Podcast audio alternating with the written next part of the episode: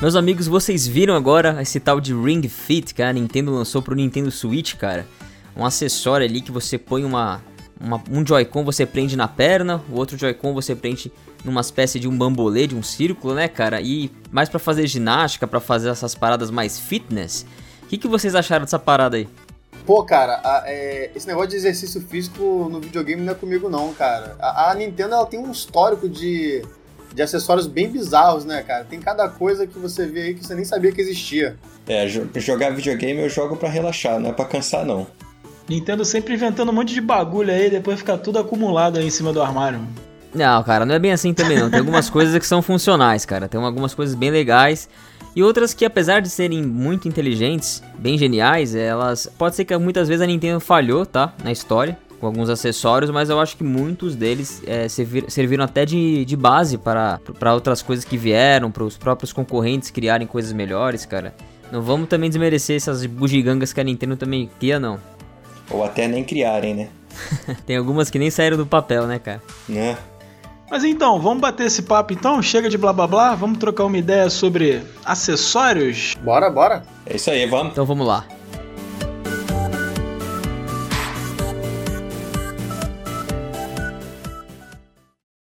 Fala galera que tá ligada, sejam todos bem-vindos mais uma vez ao Bate-Papo Nintendo Podcast, cara, mais uma edição muito legal aqui pra gente bater um papo sobre os acessórios, os hardwares que a Nintendo tentou lançar, o que lançou aí nos últimos anos, né? Alguns deles não deram muito certo, outros deram certo, mas quais são esses acessórios não tão populares assim? E pra bater esse papo hoje eu tô acompanhado sempre de Marcinho, do canal Uns Caras Que Jogam. Fala galerinha, beleza? Marcinho na área! E Marcelo também, sempre o nosso querido host aqui, mandando a chuva. Fala Marcelão, também do canal Uns Caras Que Jogam. Fala aí, cara, tudo bem, gente? Eu quero, quero uma máquina de costura pra mim. Depois vocês vão entender essa entrada aí. e hoje estreando aqui também no canal, Barciela, cara, o Fábio Barciela aqui, ah, muito ativo na comunidade, tá sempre no Discord batendo papo com todo mundo, acompanha nosso canal aqui faz muito tempo também.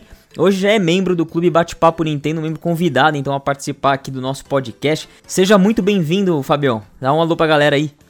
Valeu, Danilão. Obrigado aí pela oportunidade. Nunca participei de algo desse tipo, mas é sempre um prazer falar sobre é, coisa da Nintendo e acessório. Prazer é todo meu de ter vocês aqui hoje, então vai lá, Marcelão. Toca o barco.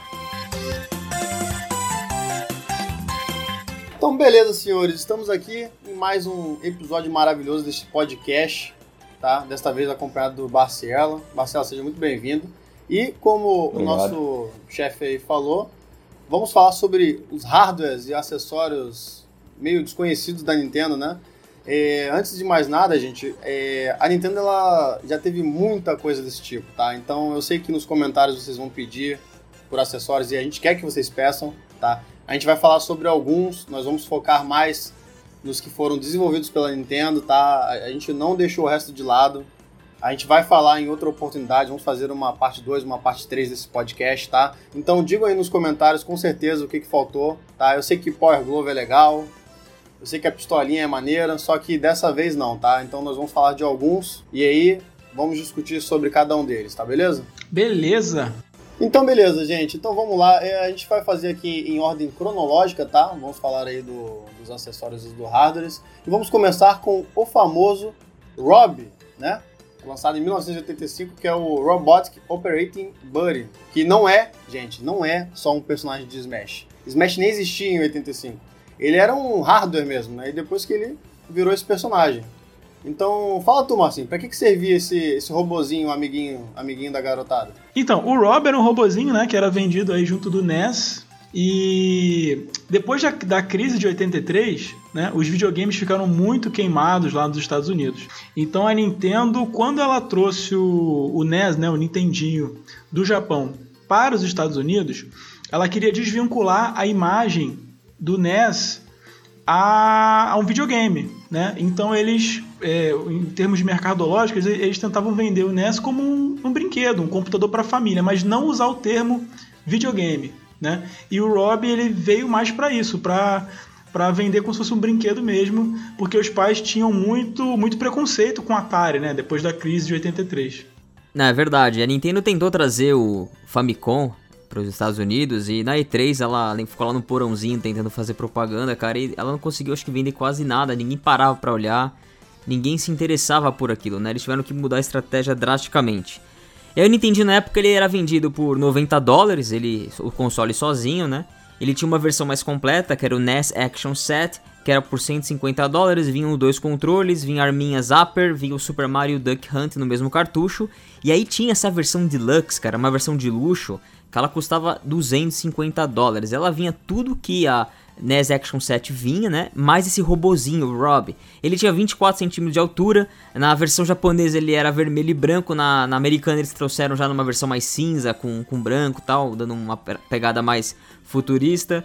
E, e aí eles tinham dois jogos compatíveis só na época, né? Pra, pro Rob. Mas foi uma ideia da Nintendo realmente, que o Marcinho falou, de tentar empurrar a goela abaixo dos americanos o Famicom como o Nintendinho, né, como um não como um console, um videogame, mas como um brinquedo. Só que eu acho que isso aí não deu muito certo. O tiro acabou saindo pela culatra. O Rob ele tinha diversos problemas, né? Eu não sei se o se o Barciela ele teve contato com o Rob. É, o Rob eu não tive muito contato não.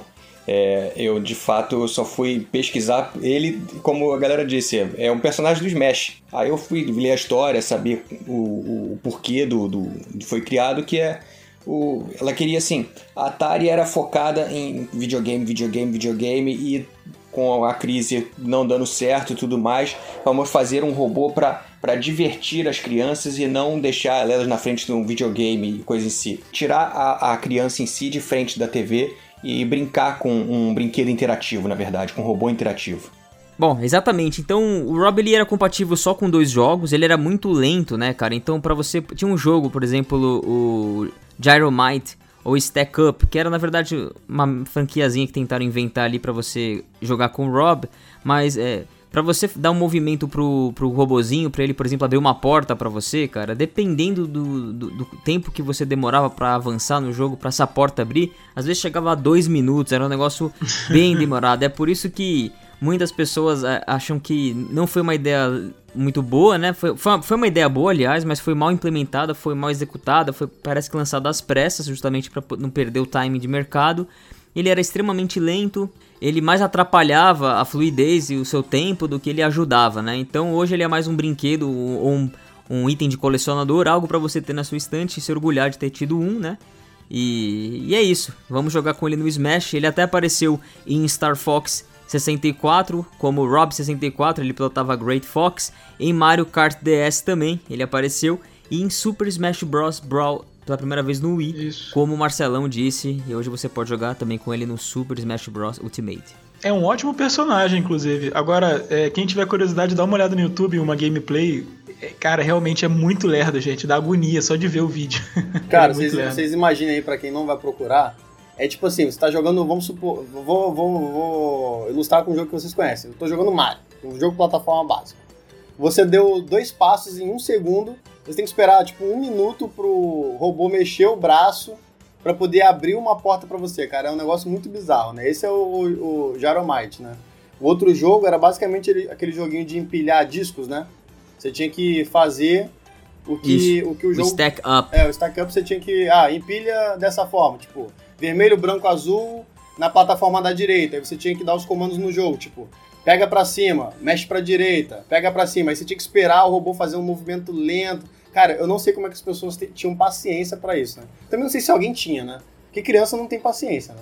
O próximo acessório é a Nintendo Zapper, né? Em 1985 também, né? Que é a pistolinha que o Danilo citou, né, Danilo? Que vinha no NES Action 7 por 150 dólares com Duck Hunt. Esse eu joguei muito. E tinha um outro jogo também, né? O Wild Gunman. É, na verdade, essa, essa arminha foi uma invenção até, não sei se acho que foi do, do Gunpei Yokoi, que ele tentou fazer umas paradas diferentes. Tanto o robozinho quanto a arminha, cara, ele, ele ela usava aquele famoso flash na tela, né? Então quando você aperta o gatilho... Isso. É, é tão rápido que não parece, né, Marcinho? Dá um, dá um piscar ali na tela, um Isso. quadradinho branco num ponto da tela e a, e a, lente da arminha captura lá aquela posição. É, tem uma câmera na ponta da, da arma, né, que olha pra, pra televisão, né? E ela procura isso. o ponto, se acertar o ponto, ele conta como um tiro. Basicamente é isso. É bem simples. Bem é, simples. Os olhos do Rob também funcionavam dessa forma, né? Agora, eu, eu não lembro de muito, muito jogo pra essa arminha também, não. Então, mas só que olha só, o mais engraçado é, é aquele, aquele cheatzinho, né? Pra você acertar todos os patinhos na tela, que era só você mirar a arma no, no laser da televisão, né? Porque aí você atirava nele e aí todos os tiros eram certeiros. Essa aí eu não sabia, não. Tu sabia, né? Você Não, nem sabia não. com a graça do jogo. Com relação a eu joguei, eu joguei muito Duck Hunt. Nossa, eu, eu cheguei a. Eu sabia aonde os pássaros iam nascer. Então eu não precisava nem mirar no pontinho errado aí, como você comentou. Ó, tirou onda, hein? Caraca, né? não preciso de cheats. Cara, e legal é que a Zephyr também tá no Splatoon como forma de item, né, pra você comprar, né? Isso, pior que tá Eles colocaram Lindinha, cara. Eu- eu- aliás, uma das armas que eu mais usei no Splatoon.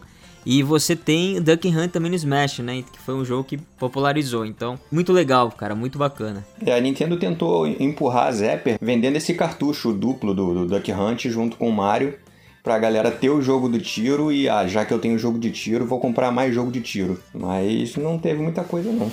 Que foi a mesma estratégia que ela usou também pra popularizar Mario, né? Sempre colocar o jogo do Mario no, como cartucho junto com o console quando você compra. É, a curiosidade aqui também, tem a Zapper no, no Japão, originalmente, ela tem um desenho de um revólver mesmo, né?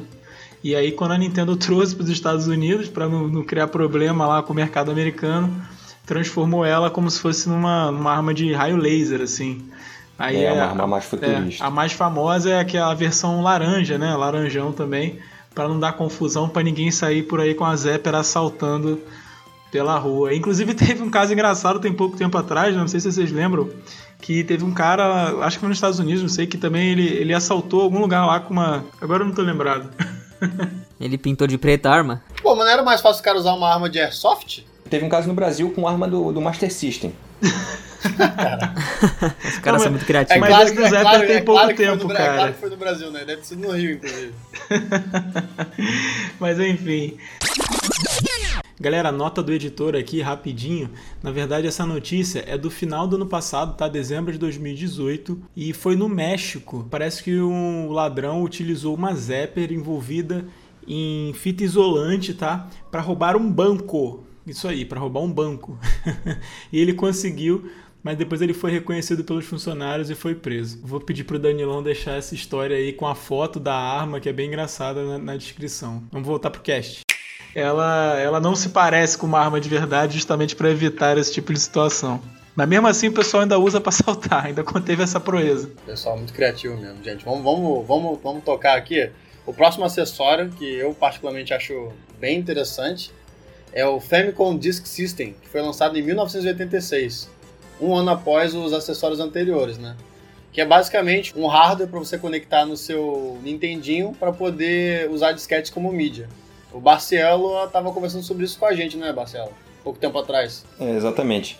É, esse eu até eu adquiri ele há pouco tempo. Na época eu joguei na casa de um amigo e agora eu adquiri um. Eu ganhei um. E um- uma coisa interessante do, do Disk System é que você comprava o- os discos, que parece um disquetezinho de computador, mas ele tem o formato proprietário da Nintendo.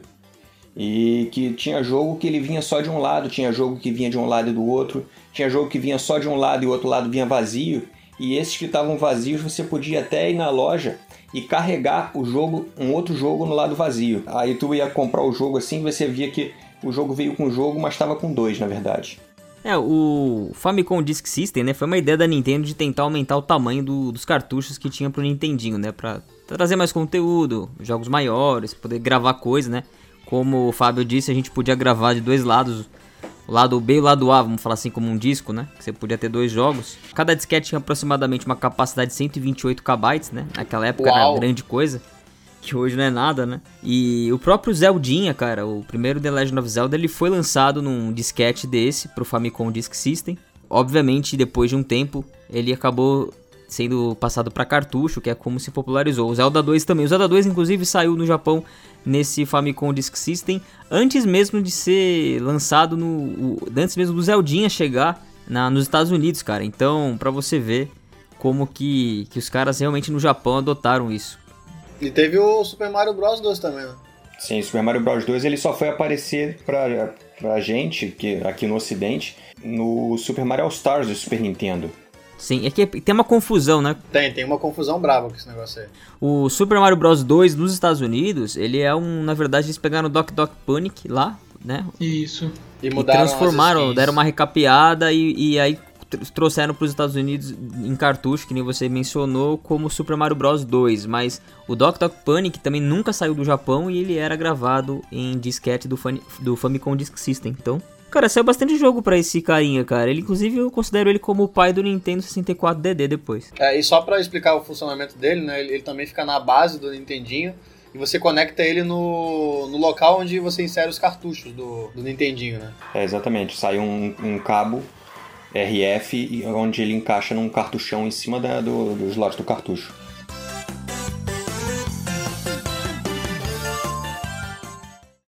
Vamos seguir então pro mais legal de todos e o mais flop de todos também. Que é o Virtual Boy lançado em 95, né? Opa. Ah não, cara, não fala mal do Virtual Boy não, cara. Não, mas eu falei que ele foi o mais legal, cara. Ele foi mais legal. Ele tá até no Luigi's Mansion, ele tá até no Luigi's Mansion 3, cara. Nossa, cara, mano. eu adorei isso. Gente, olha só, Jesus. vou falar uma coisa pra vocês. cara. Vocês estão Que vocês easter egg maravilhoso, Falando cara. de Nintendo Labo, o negócio é Virtual Boy, rapaz. Negócio de 57 Rapaz. quilos na cabeça da criança. Eu acho Fala que se você falar dele do lado do Oko, eu acho que ele chora, hein? Mas sim, fala, fala sobre o Virtual Boy pra gente. O Danilo, Danilo vai ficar defendendo. O Virtual Boy ele foi um fracasso assim anunciado, né? Tava na cara que ia dar errado, né? A Nintendo comprou uma tecnologia de display de LED, né? Visores de LED. Inclusive tem uma história engraçada. Você conhece essa história, Danilo? De que o O Yamayuchi. Mas conta a história aí, que história é essa aí? a galera que inventou a tecnologia do Virtual Boy, quando foi lá vender a tecnologia no Japão pro Yamauchi, o Yamauchi simplesmente dormiu no meio da reunião. E os caras lá, os americanos que estavam lá vendendo a tecnologia, estavam crentes que, pô, já era, né? Perdemos essa. Gastamos um dinheiro à toa de passagem. E não, né? No Japão, uma das maiores assim, honrarias é quando o, o chefe da empresa dorme na sua reunião. Que significa que, tipo assim, ó, é- é, ele, ele já deu uma um sinal verde, né? E, tipo, ele não quer nem mais ouvir a reunião, ele já tá, já tá dormindo porque ele gostou muito da parada, né? E realmente a Nintendo comprou a tecnologia, deu na mão do, do Gunpei Yokoi, né? E aí, Danilão, e o Gunpei Yokoi começou a trabalhar, só que Sim. viu que viu que não ia dar certo, né? É, cara, essa história ela é bem, bem legal. É, inclusive, eu queria convidar todos vocês a escutarem o Coelho Cast, que é um podcast lá do canal Coelho no Japão, inclusive que, a gente, que eu participei. E é um, foi uma edição especial que a gente fez de Gunpei Yokoi, que foi um dos maiores inventores da Nintendo. Isso. Então depois dessa edição, vai lá, escuta isso, que a gente conta inclusive a história do Virtual Boy e que, que o Gunpei Yokoi, na verdade, ele era um grande inventor, né? Ele inventou Game Boy e, e Game Watch e outras coisas, e ele tava lá nesse projeto do, do Virtual Boy, que nem você mesmo disse. E ele chegou lá pra Nintendo e falou: "Meu projeto não está pronto. Não dá pra lançar o Virtual Boy agora, né?" Sim. E a Nintendo falou: não, não importa, a gente vai lançar mesmo assim. Né? A gente tem que lançar, a gente tem que cumprir isso e tal. E ele falou: meu, então a Nintendo meio que sabia que ia dar Sabia ruim. que deu ruim. é. É, primeiro porque era uma tecnologia cara, né, Marcinho? Então, pra Isso. baratear, eles pegaram só uma cor: vermelho. O display ali era só vermelho. O senhor Yamauchi, né? Ele era, sempre foi pão duro e. Sim, ele fechava, ele punha as rédeas ali, fechava né, o orçamento, falava, vai, vai- você vai receber tanto de investimento, se vira. E se você voltar pra chorar para ele, pra pedir, né, mais dinheiro, pra mais investimento, enfim, ele, ele era um cara muito rígido, né? Ele falava, cara, você falhou comigo, você falhou com a empresa, se vira, faz dar certo e não vou pôr mais nenhum tostão. Então ele era muito rigoroso com isso, né? E ele queria porque queria, né, que, que Virtual Boy saísse, cara, né, na janela que o pessoal tinha planejado. Mas, cara, eu não sei se vocês já jogaram alguma vez o Virtual Boy, a galera que tá ouvindo o cast aqui, mas a parada é horrível de ver, cara. Dá uma dor de cabeça, você tinha que fazer pausas a cada tanto tempo pra poder jogar. Que eram, Então recome- uma- que eram recomendadas, né? Recomendado, É. de 15 a 30 minutos você dava uma pausinha. Assim, e se fosse criança, nem pensar porque fazia mal ao desenvolvimento da, da visão. E era extremamente desconfortável, não era algo que nem o Luigi no Luigi's Mansion 3 puxa do bolso, eu põe na cara e já era. Cara, era um negócio bem desconfortável. É, então, assim, é, quantos jogos tiveram pro Virtual Boy, cara? A biblioteca do Virtual Boy tem pouco mais de 20 jogos. 22, né? É Só, só, pra, só, só pra ilustrar pra galera, você falou que ele tem a cor só vermelha, né? Mas é assim, a gente pode considerar vermelho e preto, né? Porque o, o fundo é preto e a cor que se destaca é o vermelho. Então ele tinha um Tetris, né? Que era, era 3D, você via meio que de cima, né? Aí movimentava as peças de maneira diferente. Era pra ter esse, esse lance do, do 3D. Mas, como Sim, vocês ele era 3D, disseram, efetivamente. dava o, o enjoo, né? Mas eu acho que é uma ideia, é uma ideia legal, né, cara? a Nintendo parou de colocar dinheiro no Virtual Boy, o Virtual Boy sofreu muito com isso. Então teve vários cortes. Ele era usado numa base, né? Você não podia botar o óculos no rosto, porque Tinha no tripé, final ficou muito tripé, pesado. né?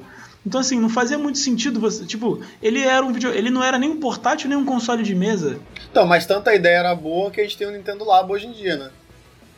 Que... Pelo amor É. de Deus, cara. É, é, tu É, os gosta? primórdios da, da realidade virtual, né? É, os primórdios da realidade virtual. Eu acho que a ideia é boa, gente. né? É. Hoje a gente não tá botando. Achei que, você, achei que você ia falar do Nintendo 3DS, cara, que foi fenomenal. É, agora, assim, uma coisa engraçada do Virtual Boy que eu acho é o seguinte: a Nintendo, durante muitos anos, ela queria que as pessoas assim, esquecessem o Virtual Boy, né? Foi um flop, vendeu acho que 150 mil unidades, é difícil você achar um em condições hoje. E a Nintendo, tipo, nunca tocou no assunto. E é engraçado agora, é, é, voltou-se a falar e a Nintendo fez até uma brincadeira, né? No Luigi's Mansion 3, que o Danilo citou. Ele é o comunicador do jogo, né? Isso, ele é o comunicador do Luigi's Mansion 3, né? Coisa que eu acho que se fosse no Luigi's Mansion 1, nunca que a Nintendo ia autorizar fazer isso com o Virtual Boy. né? É, o que do passado era uma vergonha, hoje a Nintendo tá fazendo brincadeira, né? Mas beleza, vamos, vamos pro próximo. O próximo vai ser uma dobradinha, né? Vamos citar dois acessórios de Game Boy, tá? Game Boy por si só, inclusive, daria uma pauta só pra ele, de tantos acessórios. Né? Mas vamos falar aqui de dois acessórios pro Game Boy, que é o Game Boy Camera e o Game Boy Printer, que foram lançados em 98, né? Que é um é uma câmera, né, para tirar fotos, obviamente, e o outro é é uma impressora para você imprimir essas fotos que você tirou com o primeiro acessório, né? E parece que alguém aqui já teve um, né, Marcinho? Pois é, rapaz, eu era dono de uma Game Boy Camera. Não, você era um Playboy. Era, assim. caro, meu negócio era caro. Era caro, velho. Eu tinha uma Game Boy Camera, né? Isso lá em 99, sei lá, nos anos 2000. E era muito legal, cara. Eu não tinha um Game Boy Printer, infelizmente, mas eu tinha um Game Boy Camera. É, roubaram, né? Teve uma. Roubaram o meu Game Boy Advance e a Game Boy Camera foi embora junto. Infelizmente. Nunca recomprei. Mas era muito legal, cara. Era uma câmera com uma resolução assim muito podre, né? Nossa, era, Era- muito legal, a câmera tinha uma resolução muito podre. Sacanagem.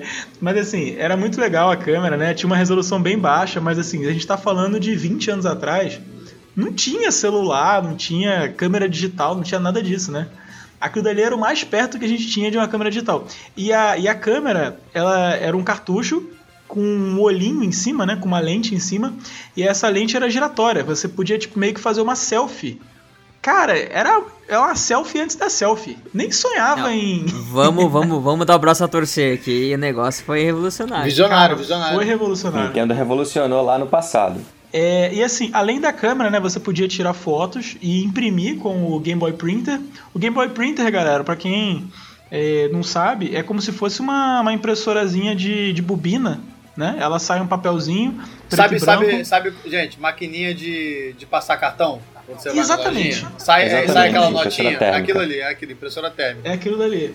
E a Game Boy Printer era usada em outros jogos também, né? O próprio Zelda Link's Awakening você podia imprimir. Pokémon também, você podia imprimir os Pokémons, não sei se vocês lembram, imprimir cartão. Vários jogos podia imprimir, né? E além disso, o Game Boy Camera, ele vinha com alguns minigames. Eu não lembro quantos agora, mas a parada era a seguinte: você podia guardar alguns rostos no Game Boy Camera, né? E aí você usava esses rostos nos minigames. É, tinha um de ficar jogando bolinha pro alto e você fazia careta, né? E o seu rosto ia pra dentro do personagem do jogo. Era muito divertido, cara. É muito É, parecido com o que a Nintendo fez no Nintendo 3DS com o Face Raiders, né? Isso, exata- Exatamente. exatamente, cara. A me- A, Exatamente mesma, o mesmo conceito, só que preto e branco e 20 anos atrás. É, muita revolução pra época, né? Câmera num- num, num videogame de mão. ainda mal tinha. eh, Câmera portátil era um trambolho gigante. Você tinha que comprar filme e coisa e tal. Então era, foi uma revolução de fato. Agora, tirar, você imprimia na impressora térmica e depois tinha que tirar uma cópia, né? Porque o térmico se aquece ele some. É, verdade. exatamente. E a impressorinha comia acho que seis pilhas, cara. Eram seis pilhas AA. Cara, invenção top, cara. Hoje não serve pra nada, só pra você falar que também teve. Não, vamos combinar que na época também não servia pra nada, gente, porque a foto não era boa, gente. Não, Ah, mas, mas era, era da hora mas tirar era um muito sarro, da cara. hora. Era muito da hora tirar um sarro, Marcelo. É uma Tu parada levava- assim que a galera levava- olhava, parecia alienígena Conta andando aí, com aquilo. você, mano. você pro colégio mostrava sua foto lá pixelada em. Cara, a gente ficava na escola brincando de tirar foto da galera e botar dentro do joguinho. Era uma parada assim Tá, tô até quase chorando aqui de lembrar, era muito legal. É, você era taxado de playboy na época, Sim, né? aí depois você entrava na sua Mercedes e ia embora, beleza. Inclusive, um abraço aí, Guilherme, se você estiver ouvindo aí da época de escola, dele da época, acho que ele deve lembrar que eu tinha Game Boy Camera. Um abraço, Guilherme. Você era a única pessoa da cidade que tinha. deve, deve ter sido. Sem exagero. Tá bom, gente. Depois, desse, depois dessa, dessa playboyzice do Márcio, né, vamos pro próximo, né, o sucessor, como dizemos, dissemos antes do Famicom Disk System, podemos dizer que é o 64DD ou 64DD, que é o Disk Drive do Nintendo 64, lançado em 99, que a premissa era a mesma do Famicom Disk System, né? Era um acessório para você poder expandir a capacidade dos jogos e ter jogos um pouquinho mais evoluídos, não é não, Daniel? Exatamente. Ele foi anunciado em 95, cara. Demorou pra caramba pra sair. Ele foi, ele foi anunciado antes do, do console, né? Junto, né? Ele foi anunciado antes do lançamento do, do 64, isso mesmo. Ele demorou, cara. E, a, e esse galera fica naquele dilema, né? É um console ou é um, ou é um acessório de um console, né? Esse carinha ele nunca veio também pro, pros Estados Unidos. E vale ressaltar aqui que, curios, curiosamente, ele tinha um acesso ainda que limitado na internet, cara. Acho que não, não sei também pra quê. Eu acho, Mas... que, eu acho que dá pra dizer que é um console, né, cara? Porque tinha jogos que eram lançados pra ele, né? É, o 64 ele ficava parecendo uma, um prédio de dois andares, assim, né? Colocar uma parada é, assim ficaria. O, uma curiosidade dele também é que ele só funcionava com o Expansion Pack, porque ele precisava dos 4 MB mais de memória. E ele tinha, como foi implementado nos videogames posteriores, uma tela de boot. Você não precisava de um cartucho obrigatoriamente para ligar ele. Você ligava ele, ele já tinha uma tela de boot, dali em diante você carregava a, o conteúdo que você fosse jogar. Ele parecia, para quem quer ter uma visualização, parecia que você botou um, um, um leitor de VHS embaixo do Nintendo 64, né? E aí ele usava como ele usava como cartucho, né? Ele na verdade usava discos magnéticos, que a capacidade era de 64 megas, né? E aí parecia aquele zip drive, né? Lembra do zip drive? É, bem parecido com o zip drive mesmo. Tiveram nove jogos, é uma biblioteca bem pequena, né? Acho que os que a gente pode falar aqui foi o F0X Expansion Kit, cara, que era praticamente que hoje a gente tem uma modalidade de DLC. Mas naquela época era uma DLC, entre aspas, é, nesse disquete do DD, né? Que era para acrescentar pistas, né? Sim, 12 novas pistas. Músicas, tinha editor de carro e tinha um editor de pistas também que que a galera xingava porque bugava e o carrinho travava, mas era interessante, cara. Apesar de parecer ter sido um, algo entregue meio que na correria, é, foi um, uma, uma foi a primeira modalidade DLC na época aí que a gente tinha. E tinham quatro jogos que os caras lançaram do, do Mario Artist, que é mais, basicamente para quem jogou no Super Nintendo o, o Mario, Paint, Paint, lembra que você tem, é, tem, uma, tem um mouse? Inclusive tinha um mouse também pro DD, é, parecido. O, teve um jogo chamado SimCity 64, que é bem melhor que falaram que é a versão do SimCity que tinha na época, porque você inclusive tinha a visão em primeira pessoa, dava zoom, caramba, e só flopou porque realmente o DD não era muito popular, né? E tinha um jogo chamado Doshin the Giant, que era um jogo que parecia meio besta quando você falava, né? Porque você é um gigante que você crescia e ia ficar maior quando você deixava aquelas pessoas ali do vilarejo, da, da cidade, da, da redondeza ali feliz, né? E depois eles lançaram até uma segunda parte que você tinha que fazer o contrário, tinha que deixar triste. Ô, Daniel, fala o nome do jogo da continuação. Não, cara, impossível pronunciar. Eu sei que é impossível. Esse game Doshin the Giant tinha pra GameCube também, teve um relançamento no GameCube depois. Eu tenho ele aqui. E o último qual foi? O último jogo do DD, vocês lembram? O, o último jogo foi um jogo de golfe. Foi o Japan Pro Golf Tour 64. E esses foram os nove pouquíssimos jogos que saíram. Cara, eu queria muito, eu queria muito que tivesse dado certo esse, esse acessório, cara, porque o 64 para mim é um console mais completo que a Nintendo já lançou em termos de avanço tecnológico, cara. Um, é diverso. Vindo de uma época, vindo de um gap ali 2D, né, Barcelo? Exatamente. Diversos jogos, eles foram propostos para lançamento nele e morreram, tipo, os dois jogos de Zelda, eles foram propostos para sair no DD e acabaram saindo no cartucho. O Banjo-Kazooie 2, os dois Pokémon Stadium, é. Mario RPG 2 eles pensaram em fazer e morreu. É, teve muito jogo. Sim, cara. Mas eram, eram muitos jogos mesmo que estavam planejados e infelizmente todos pararam, foram pro, pro cartucho, sei lá que. Ah, eu acho que o maior erro do 64 foi não ter utilizado mídia ótica desde o início. Né? A Nintendo ficou meio com receio de pular e. Não, fala, fala a verdade. a, história... a, Nintendo, a Nintendo é um pouco cabeça dura. Fala a verdade. Foi um pouquinho cabeça dura e, e é isso, né? Eu acho que se a Nintendo tivesse usado disco, a história provavelmente seria outra. Dia que a Sony voltar a usar cartucho, cara, é. vocês vão ficar. Vocês vão bater com Ué, você tá ligado, você tá ligado que tem uma notícia aí recente é, de que a Sony tá exato. tá patenteando um negócio de cartucho aí, né? Olha aí. É, olha é... só as previsões. É, inclusive o Zelda que foi descontinuado pro 64DD, ele acabou vindo depois na forma do Master Quest, né? E tem no disco bônus do Wind Waker do GameCube e também no, no Ocarina of Time pro 3DS também você pode jogar o Master Quest. Verdade. É, acabou, acabou que os jogos não fizeram muito sucesso porque nem todo mundo tinha, né? O acessório. E também por Cara, isso que não lançaram os demais, né? Esses acessórios que alienam o público, né? Que você tem que comprar o acessório para poder jogar o jogo, isso nunca dá certo.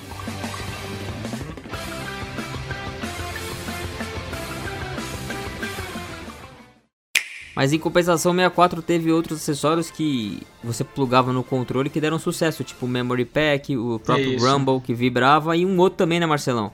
Que não foi tão famoso assim, mas que uma galera comprou. É, exatamente o, o próximo o próximo acessório que a gente vai falar aqui, que também foi lançado em 99, né, no mesmo ano do Disk Drive, foi o, o Nintendo 64 Transfer Pack, que era justamente para você Isso. conectar com o seu Game Boy para transferir dados.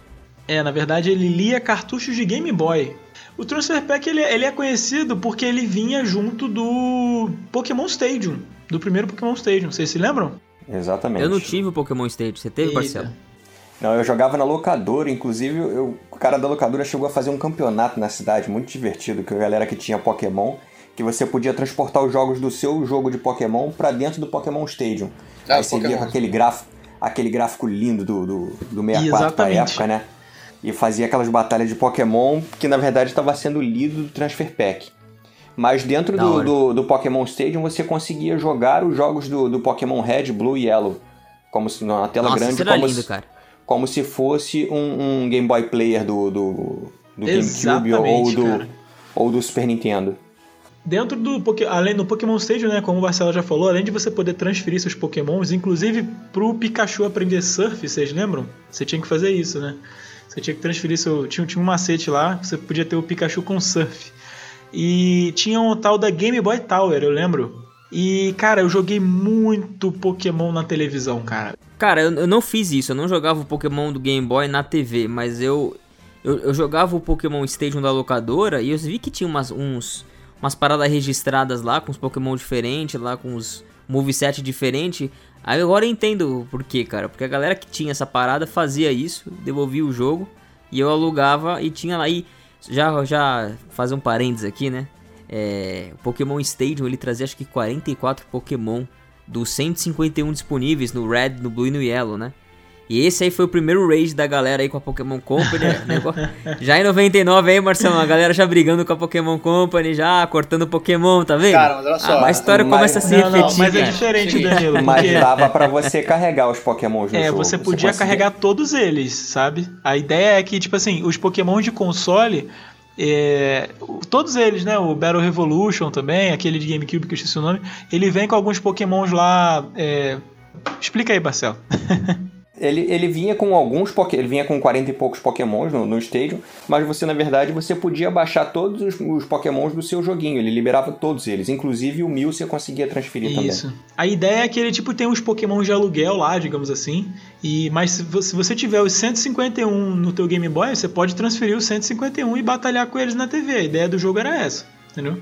Então, e o Pokémon Stadium, inclusive, tem animações de batalhas que estão mais bem feitas do que o Pokémon Sword que a gente tá vendo por aí, tá? Olha, Olha aí, galera, mais um comentário polêmico. Vamos mudar, vamos mudar pro próximo. Vamos mudar pro próximo. Vamos pro, vamos pro eu, próximo. Eu sou. Cara, eu, só uma, uma, coisa aqui. Eu achava esse, esse foi o precursor do Switch para mim, mano. Eu, eu ia pra escola com a minha pochete, né? E meu Game Boy. Nossa. Ficava senhora. no recreio jogando Pokémon Red lá com os amiguinhos, batalhando, cabo Game. Como é que é? Cabo Game Link. Cabo Game Link. É. Só que eu, eu, eu era doido, eu, eu passava o dia inteiro pensando em chegar em casa e conectar o, o Pokémon Red na televisão e jogar Pokémon Red na TV, cara. Aquilo dali era alucinante para mim na época, sabe? Era uma parada. Pô, que eu nunca imaginava jogar um jogo de Game Boy na televisão, eu ficava alucinado.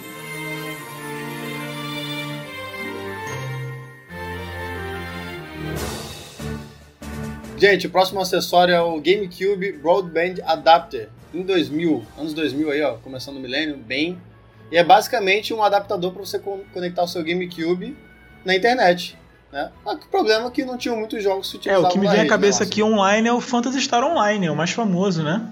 Mas ele também servia para jogar offline, né, Danilo? Então, na verdade é o seguinte, eram oito jogos para você usar com esse acessório aí. Três deles eram Phantasy Star os, e dos outros cinco que restaram, quatro você tinha que jogar em LAN. A ideia do GameCube Broadband Adapter, cara, ela era um pouco diferente do que era do modem, né? Que, na verdade, você tirava a tampinha debaixo do GameCube ali, ele tinha um, um encaixezinho para você conectar algumas coisas. E uma delas era esse Broadband Adapter, né? Então você fazia o que hoje a gente chama na, na, na em redes de, de uma conexão em ring, né? Você conectava um GameCube no outro, certo? E você fechava essa conexão. E aí você conseguia conectar é, jogar com as pessoas em, em TVs separadas de forma local ali, né? Não pela internet. Então imagina o seguinte, você tinha que ter 8 GameCubes, você tinha que ter 8 Mario Kart Double Dash, por exemplo, você tinha que ter 8 televisões e você tinha que ter o cabo cross, que era, não era o cabo que normal de internet que a gente tem hoje no modem de casa, porque é um cabo que permite lá você ter dados indo e voltando, né? Então não era, alguma, não era uma, algo apelativo para você montar na sua casa uma parada dessa, né? A pessoa geralmente ligava dois GameCubes um lado do outro ali, você tinha uma, multi, uma área multiplayer ali, ligava um quarto no outro, você jogando com o teu irmão. Eu acho que essa era a ideia, mas cara, ainda assim, tirando a parte competitiva, pra você montar um torneio, montar uma parada, montar uma lan house ou uma locadora que, né? que vale, é, vou, Tipo, eu não vejo o, o, o, as pessoas querendo comprar de fato esse acessório, né? Mas ele é um acessório bem poderoso, cara. É, o maior desafio dele, na verdade, é você encontrar uma outra pessoa com GameCube, né? E assim. que isso, cara? Cara. Não, é, uma outra pessoa. Na verdade, com tudo, né? Com GameCube, com, com, com o é, jogo e também fazer, com adaptador. O Márcio tá zoando aqui, mas eu vou fazer uma estatística aqui. Nós somos quatro. Eu não tive GameCube. O Danilo não teve. O Márcio eu sei que teve. você teve, Marcela, GameCube? Eu comprei esse ano, mas eu jogava você, em Lan House. Você comprou esse ano, então na época você não tinha, porque era o quê? Era coisa de Playboy. De Playboy. A Nintendo, Nada, cara, pô. Nintendo é Playboy, Playboyzagem. Ah, entendi. É a Apple do, dos videogames? é a Apple dos consoles. então, gente, seguindo, eu vou pro. Eu acho que é o mais bizarro da lista, gente. Que é a Singer Isaac. Em 2000, né? Ah, que... esse eu quero. Você quer? Eu também quero. Eu sempre quis costurar coisas com a minha avó. É uma, é uma máquina de costura, gente, que é desenvolvida em parceria com a Singer, né? Que faz esse tipo de produto, né? Que vinha com cartucho e era para você conectar juntamente ao Game Boy. Que custava uma pequena bagatela. Vinha o Game né? Boy também.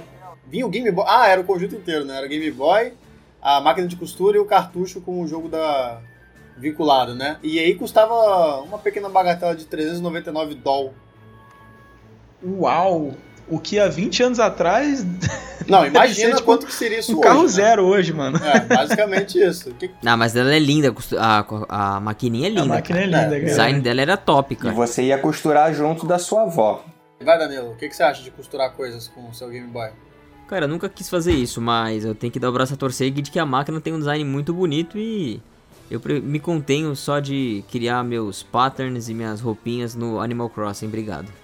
E Márcio, você gosta de costurar coisas? Eu sei que você é um dono de casa muito aplicado. Pois é, rapaz, é, até mais ou menos alguns meses atrás eu não sabia dessa máquina, foi novidade mesmo. O Marcelinho me passou um vídeo e eu falei, what? Realmente esse aqui eu era o único que eu não conhecia. E, cara, muito louco, cara. O acessório mais louco que eu já vi na minha não, vida. Não, mas era bem feito, era bem feita a HUD é, também, você viu? É bem feito, a parada é bem feita. É porque assim, realmente eu não vejo é, muita gente. Não sei pra que alguém ia comprar um negócio desse. Mas é impressionante, cara. É muito doido. É muito legal, cara. A Nintendo desistiu do mercado de brinquedos e quis apostar nos velhinhos. Não, esse daí era para aproximar os velhinhos dos seus netos. Enquanto o neto jogava, a velha costurava. é melhor trocar essa frase porque a velha ficou feio. Não, foi, excelente, pro... foi uma excelente isso frase.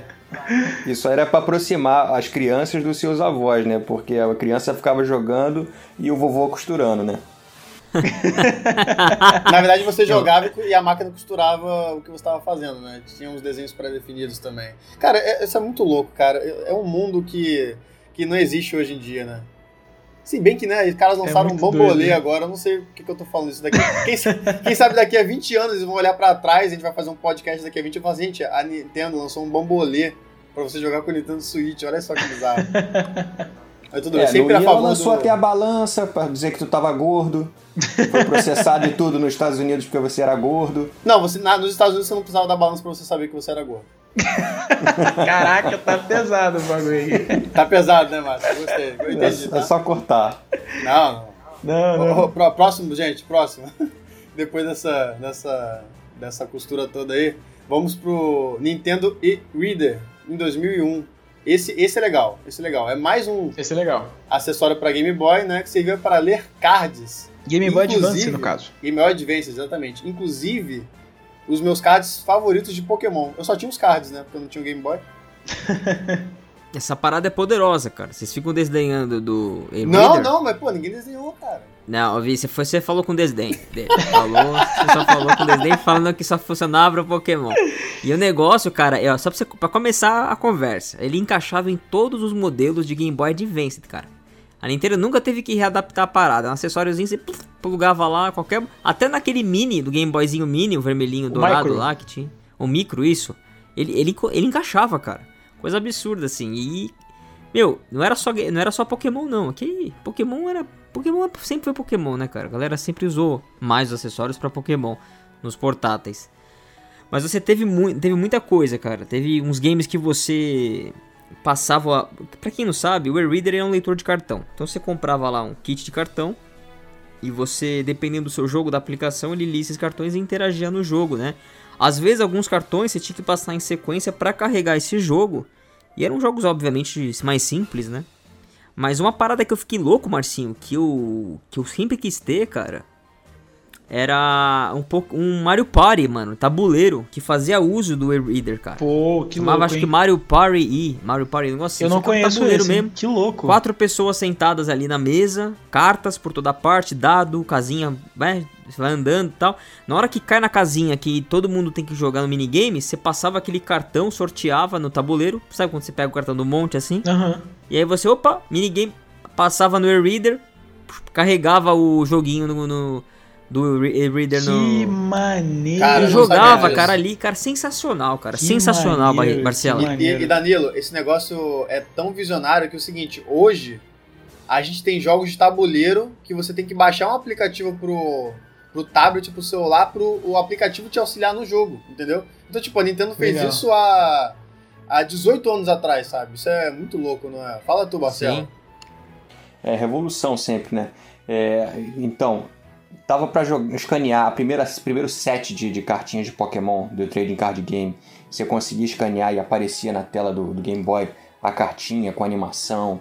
No, no Pokémon Ruby e Safari que, que dava para jogar no GameCube, tinha uma torre. No, no, no, na versão japonesa e na versão americana eram locais diferentes dentro da torre lá.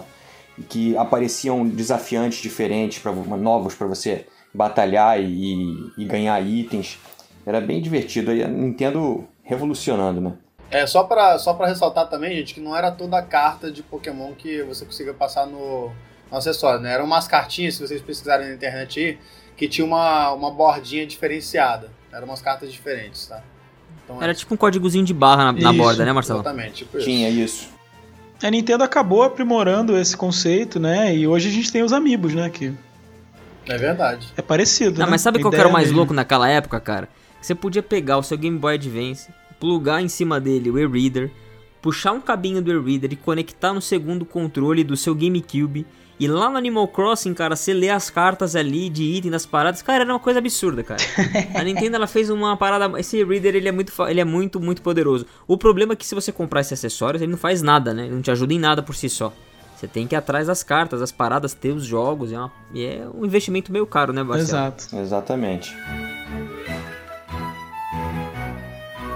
Beleza, gente. Vamos, vamos para mais um, já que você falou sobre GameCube. nós justamente temos o acessório que fazia a integração do GameCube com o Game Boy, né?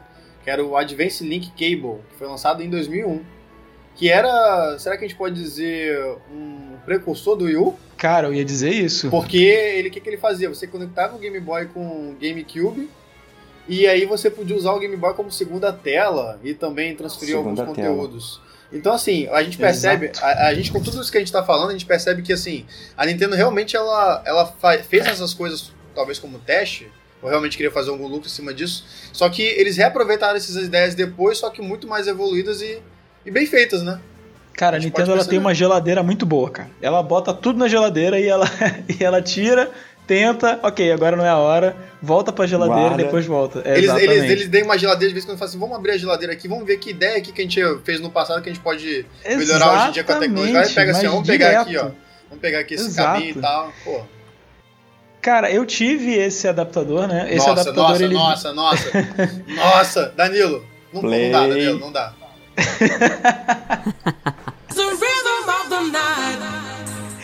É, eu tive esse adaptador, eu usei ele em três jogos. Eu tinha, eu tinha três jogos que podiam usar esse adaptador, né? É, ele veio no The Legend of Zelda Four Swords Adventures, né? É, não sei se, eu, se, vocês conhecem aqui esse jogo, né? Era um jogo de GameCube bem no estilo é, de Miniscap, né? Os gráficos 2D. E esse era um Zelda que dava para quatro pessoas no GameCube, né? Só que eu nunca consegui jogar com quatro pessoas. Por que será, né? Porque você era o único da um cidade único que tinha um acessório. não, porque eu, não, porque exatamente, eu precisava de quatro Game Boys com quatro cabos. E tipo, é impossível, sabe? Não, e quatro GameCubes.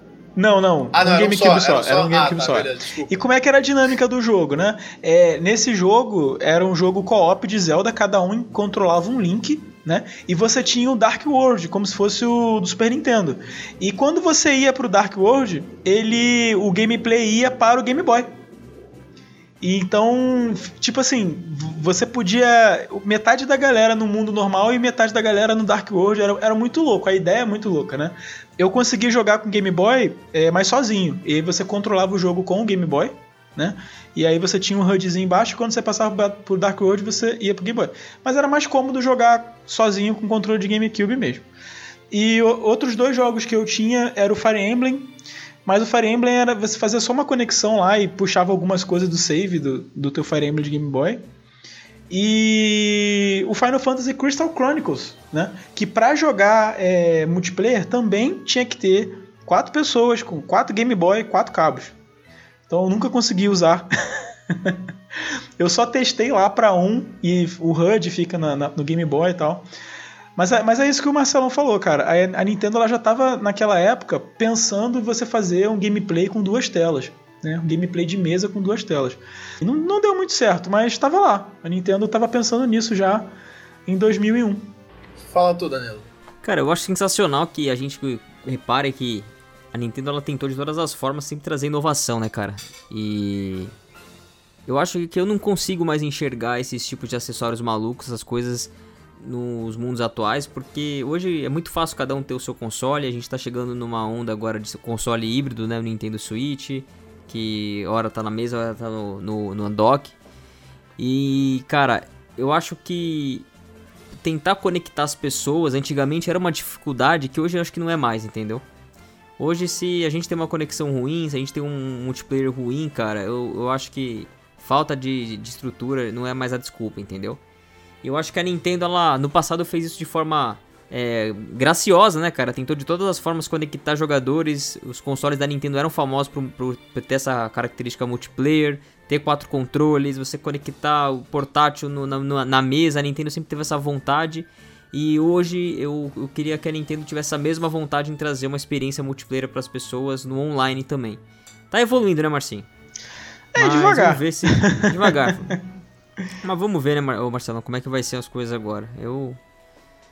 Eu sou um cara meio saudosista aí. É. Entusiasta do multiplayer. Fala aí, Marcela, quer fazer algum apontamento sobre, sobre isso aí? É, o, o fato de, de, jogar multiplayer eu acho que é um, uma coisa que a Nintendo fez, fez e faz magnificamente. Juntar a galera, você no, desde o início de, de, dos outros fabricantes lá, o Xbox, a Sony, Você joga, mas é duas pessoas. A Nintendo sempre foi quatro pessoas, cinco pessoas com multitap, oito pessoas com, agora com, com o Wii, jogando Bomberman. E eu acho que juntar a galera, a Nintendo faz isso bem pra caramba. Isso é, os jogos dela são fantásticos.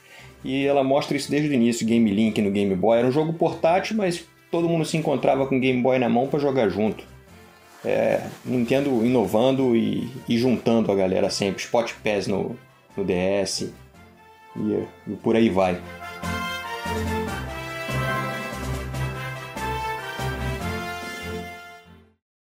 Então, galera, para finalizar, o último acessório bizarríssimo da lista, né? E foi o Wii Vitality Sensor, que foi anunciado em 2009 e foi cancelado em 2003, ou seja, ele não existiu. o único da lista que de fato não saiu do papel. Que, fato né, saiu... que bom, né, cara? Porque, como o próprio nome já diz, ele era, era um acessório para monitorar o pulso do jogador. E eu não sei, cara, é o que pra, pra pessoa que tem, tem pressão alta, o cara ficar, ficar se medindo ali? Fala tu, Márcio. Cara, eu lembro disso na E3, mano. E eu falei, what the fuck? Cara, é, não, não tem jeito. A Nintendo na era do Wii, ela surfou nessa onda casual aí. Acho que ela acabou indo longe demais. Ainda bem que esse Vitality Sensor aí não foi pra frente. Mas era tipo isso, era uma, era uma parada para ver teus sinais vitais. Então depois de comer vários cheeseburger e jogar muito Zelda, você ia lá ver como é que Mas está sabe, a sua sabe saúde. Mas sabe quando é que eu precisava disso? Ah. Acho que tinha que ter um no computador de todo jogador de LoL. que aí você ia ver como é que sucesso, o bagulho ia ficar né? tenso. Ah, é, porque vira e mexe morre alguém jogando LoL aí. Ah, é, uh -huh. E você, Danilo, você também fica com a pressão alta quando você tá jogando? Fica com o pulso acelerado? Não, cara, eu sou um cara bem tranquilo, mas a Nintendo sempre teve essa preocupação, né? Com a saúde do jogador, ela sempre teve essa preocupação com o bem-estar. O Iwata sempre abertamente falou isso algumas vezes, tentar trazer qualidade de vida para as pessoas que consomem a marca, não só entretenimento, né? E se ele puder fazer isso com as duas formas combinadas, que seja, né? E aí a gente volta no começo desse cast falando do Ring Fit, do Ring Fit, né, pro, pro Switch para fazer ginástica, para a própria balança do, da, do Wii U, que a gente não colocou aqui a balança do Wii, do Wii né? É, então, diversas formas a Nintendo tentou trazer saúde junto com entretenimento e eu, eu acho que hoje as pessoas têm um Apple Watch da vida, um medidor. Muitas pessoas têm esses medidores e vivem com eles, né? Medindo pressão, medindo batimento. Então, eu acho que faria sucesso sim, cara. É, só que eu acho que tava no estava sendo associado de forma errada a consoles, não sei. Talvez talvez de uma outra forma, quem sabe. É, eu não tenho informações por que, que o projeto acabou sendo cancelado. Mas me parece que se a Nintendo lançasse uma pulseirinha que ficava sincronizando com o seu Switch, você tivesse um aplicativo lá para contar seus passos tal, ou no 3DS na época, como tinha um contador de passos, né? Seria uma coisa interessante. Marcela, é, esse acessório aí, pelo que eu pesquisei dele, ele parecia mais um oxímetro, né? Ele ficava preso no seu dedo lá, medindo o seu. Imagina, ficar com o dedo preso lá. Acho melhor jogar mesmo Pokémon Sleep. Acho que isso aí para jogo só se fosse dar algum. Ah, se você tiver calminho o dia inteiro, com batimento certinho, você ganha três moedas de ouro. Então não, não creio que esse, no momento, acho que esse ainda tem que ficar na geladeira por mais alguns anos para ver qual é a utilização pro, no futuro. Muito, muito bacana. Muito bacana. Pensou algum jogo de terror que ele vai vendo. Se você não tá com medo, ele vai aumenta a dificuldade. Se você é tá com ideia. muito medo, ele, ele diminui. Seria legal, mano. Seria interessante, seria interessante. Oh, não, precisa ser, não, precisa ir muito, não precisa ir muito mais longe, não, cara. Você. Imagina um jogo que conforme sua frequência aumenta de acordo com o que você começou jogando, ele te penaliza ou te beneficia, entendeu? E isso de uma forma competitiva, então você tem que controlar ali a, a sua emoção, não sei. Olha, cara, eu acho, eu acho o seguinte, eu acho que a gente tinha que pegar tudo isso que a gente tá falando agora, cortar e patentear antes que eles peguem, tá? Vocês estão dando ideia aí, vocês não vão ganhar dinheiro com isso. Vamos ver quantos casco azul o Danilão é, aguenta antes de xingar um palavrão, mano. É, eu acho que o Danilão aguenta muito mais do que a gente. A gente lança um raio antes e em seguida o casco azul. Então, beleza, gente. Olha só, foi muito bom esse link que a gente fez entre o último acessório, né? Que seria alguma coisa um pouco mais pro lado da saúde, com o primeiro acessório que a gente falou logo na, no bate-papo inicial, que era o bambolê, né? Bem legal aí, fechamos o ciclo, tá? Então é isso, né? Ficaram vários acessórios de fora, que nós vamos citar em, em programas futuros, com certeza. E digam nos comentários o que, que faltou, o que, que vocês querem. Fecha aí, fecha aí, Danilão.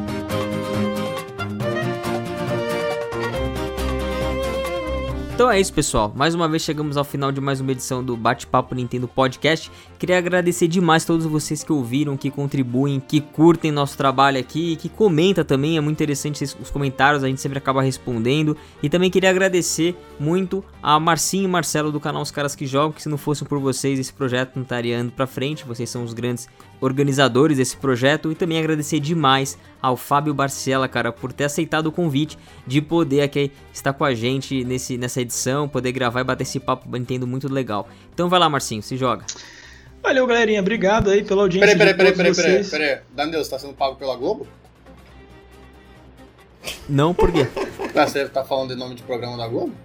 Se joga? Falei Globo? Se joga? Tem isso? Nossa, mano, nem, nem sabia que tinha esse programa. É programa Nem novo, sabia, você tá velho. falando aí, ó. Nem sabia, mano. Vai, Márcio, vai, Márcio, se joga. Valeu, galerinha. Obrigado aí pela audiência de todos vocês. Danilão, eu que agradeço aí sua amizade, seu espaço aí que você cede pra gente fazer aqui o podcast. Projeto muito bom, muitos episódios aí vindo. É, Fabião, obrigado pela presença aí, cara. É muito bom trazer mais um membro da comunidade aqui para trocar essa ideia. E é isso, espero que vocês tenham gostado e deixem aí os próximos acessórios pra gente fazer o próximo episódio. Galera, muito obrigado aí novamente por estar aguentando a gente por uma hora ou mais, tá? É, esse projeto aí é muito legal. A gente vai continuar tocando pra frente enquanto vocês estiverem gostando, tá? Sempre deem um feedback, é interessante. Muito obrigado, Danilo, como sempre. Marcinho, meu parceiro dos caras que jogam, tá? Não se esqueçam de se inscrever nos dois canais e compartilhar com os amigos. Muito obrigado, Barcela. Quem sabe aí nas próximas pautas de acessório a gente chama você novamente. Diga aí, Barcelo. Se despede da galera. Bom, eu que agradeço novamente aí pela, pelo convite. É sempre um prazer falar sobre videogame, Nintendo, é, essa paixão que a gente tem aí pelo, pela Nintendo, pelo Mario e companhia, Zelda. E bola, ficha que toca. Vamos, vou continuar acompanhando aí o canal. Isso aí. Tá certo, galera. Então passem lá no canal Uns Caras Que Jogam ou cola também no nosso Discord lá pra bater um papo na maior comunidade de Nintendo do Brasil, que é do Discord, cara. Estamos com muitos, muitos mil usuários lá já, nem já até perdi a conta. É, você troca uma ideia também com a gente, com o Fabião. E queria agradecer também a todos os membros apoiadores aqui do canal que contribuem e que de alguma forma me ajudam a trazer cada vez mais qualidade pra vocês, tá bom? Então, muito obrigado a todos. A gente se vê no próximo bate-papo Nintendo. Valeu! Valeu, valeu, galera. Valeu, galera! Valeu, valeu!